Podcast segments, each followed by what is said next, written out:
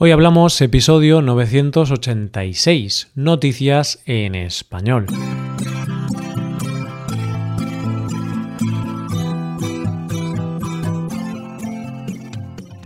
Bienvenido a Hoy Hablamos, el podcast para aprender español cada día. Ya lo sabes, publicamos nuestro podcast de lunes a viernes. Y si quieres ver la transcripción completa y una hoja de trabajo con ejercicios y con explicaciones, visita nuestra web hoyhablamos.com. Hazte suscriptor premium para acceder a todo ese contenido. Hola, oyente, ¿cómo estás? Cada año pasa lo mismo, pero cada año me sorprendo con la rapidez con la que las tiendas hacen su propio cambio de armario. Y es que hay tiendas a las que vas un día y es Halloween, y al día siguiente ya es Navidad. Pero bueno, es lo que tiene el mes de noviembre, que es ese mes puente entre ambas festividades. Pero mm, aunque estemos en ese limbo del calendario, para nosotros los jueves son jueves y nos toca ver las noticias de hoy. Comenzaremos con una terapia un tanto diferente y curiosa para superar el estrés. Seguiremos con el juego ideal para todo aquel que no le guste perder y terminaremos con la historia de unos padres que le han puesto a su hija un nombre un tanto peculiar. Hoy hablamos de noticias en español.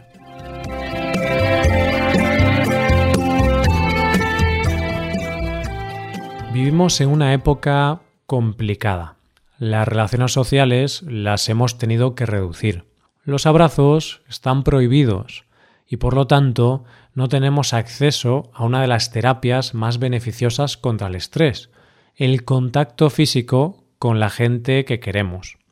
Toda esta situación, al que más y al que menos, le está produciendo un cierto estrés y ansiedad, que muchas veces no sabemos cómo afrontar, porque por mucho deporte, yoga o meditación que hagamos, ninguna de estas cosas puede suplir los beneficios de estar con amigos, o con gente querida y que te den un abrazo cuando lo necesitas.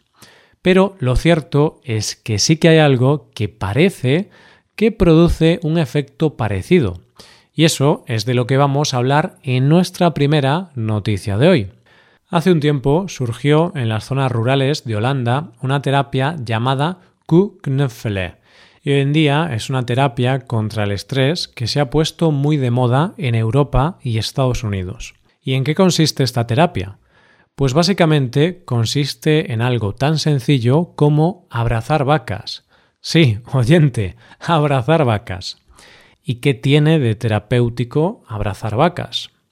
Parece ser que las vacas tienen una temperatura corporal más cálida que los seres humanos, unos 38,5 grados, además de que sus latidos van más lentos que los nuestros. Así que cuando abrazas a una vaca, y a sus 700 kilos, lo que produce es un efecto calmante que hace que los niveles de estrés y ansiedad bajen. Pero es que además, según parece, al abrazar a estos animales, el nivel de oxitocina en los seres humanos aumenta. Y por si no lo sabes, la oxitocina, que muchos llaman la hormona de la felicidad y el amor, es la que liberamos, por ejemplo, cuando conectamos con los demás, es decir, la que liberamos cuando abrazamos o besamos.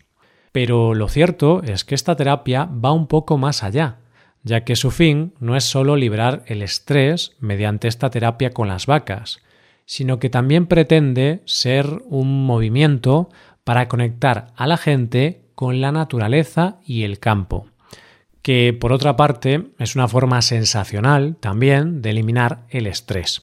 Y lo cierto es que estas terapias no son muy caras, ya que suelen estar en torno a los 25 euros por tres horas con las vacas. Las granjas que lo ofrecen en ese precio incluyen un desayuno en la granja, para familiarizarte un poco con el ambiente, y después te ponen un mono de trabajo y al campo a buscar vacas. Dicen los responsables que a los animales hay que acercarse poco a poco y con calma porque digo yo que a las vacas tampoco les hará gracia que se les acerque un extraño y las abrace sin haberse presentado. Así que primero hay que conocerse. Y una vez que ya has conocido a tu vaca, te acercas a ella, la abrazas y el resto lo hace la naturaleza. Los latidos, el calor que desprenden y estar en medio de la naturaleza. Y parece ser que cuando vuelves a tu casa, vuelves renovado, sin estrés, sin ansiedad y con la oxitocina por las nubes. Y la verdad es que en estos días en que echamos tanto de menos abrazar y que nos abracen, si no podemos hacerlo con nuestros seres queridos, tampoco está mal abrazar a una vaca, porque al fin y al cabo, abrazar siempre es un placer.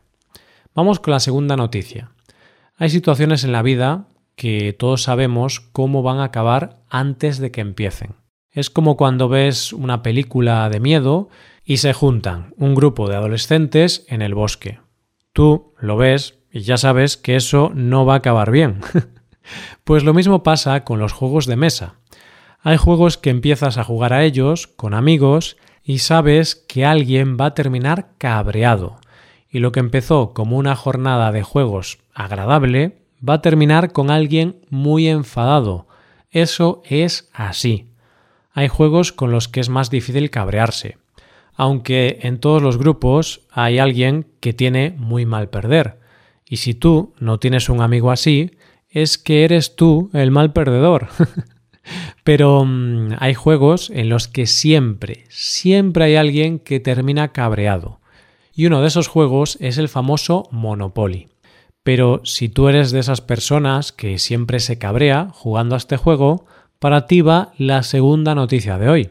Hasbro, que es la compañía creadora del Monopoly, es consciente de la cantidad de enfados y conflictos que el jugar a este juego provoca en la población. Y es por eso que ha sacado un juego para todas esas personas que odian perder al Monopoly. La nueva versión del juego se llama Malos Perdedores y como su propio nombre indica, está pensado para los que no les gusta el juego cuando pierden. ¿Y en qué consiste esta nueva versión? Pues incorpora unas monedas llamadas mal perdedor, que las ganas en situaciones como la quiebra, pagar el alquiler o ir a la cárcel. Es decir, que ahora ganas monedas en las situaciones que en la versión clásica te hacían perder y cabrearte.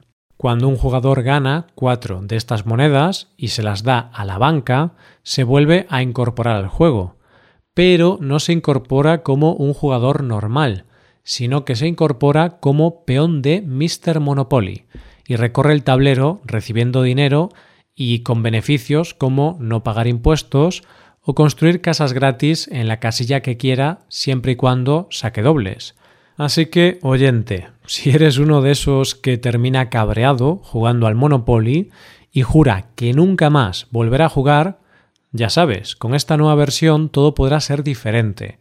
Y es que, como dice en la caja, no te enfades, espera a la revancha.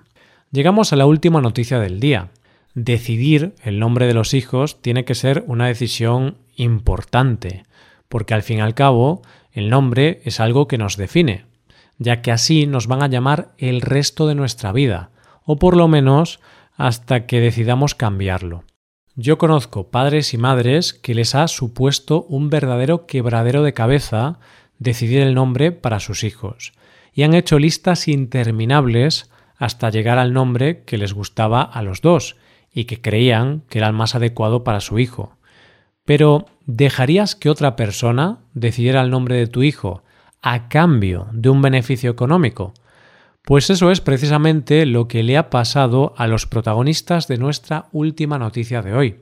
Todo empieza cuando una compañía telefónica llamada Twifi publica en sus redes sociales un anuncio en el que decía que prometía pagar 18 años de Wi-Fi gratis a los clientes a cambio de que le pusieran a su hijo el nombre de la compañía.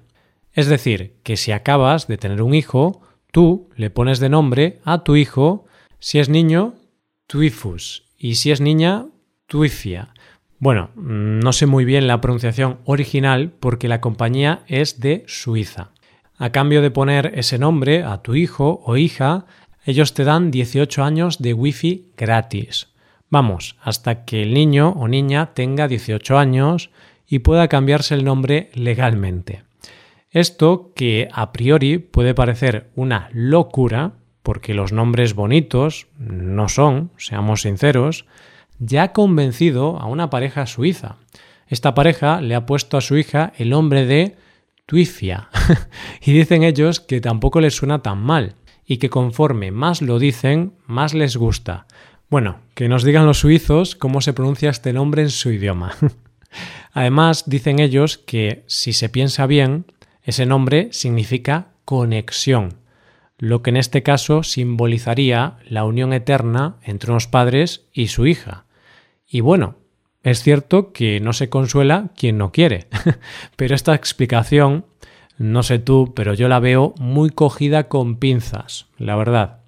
Como te podrás imaginar, una vez que se ha conocido la noticia, las críticas a estos padres han crecido como la espuma, y ellos se han justificando diciendo que en el carnet de identidad de la niña le han puesto tres nombres para que ella elija el que quiera cuando empieza a tener uso de razón. Además, han dicho que el dinero que se van a ahorrar en Wi-Fi durante los 18 años se lo van a meter en un banco a nombre de su hija. Y vale que el nombre es raro y feo. Vale que le han puesto el nombre a la niña por una campaña publicitaria. Pero no creo que sea razón para atacar a nadie por redes sociales, la verdad.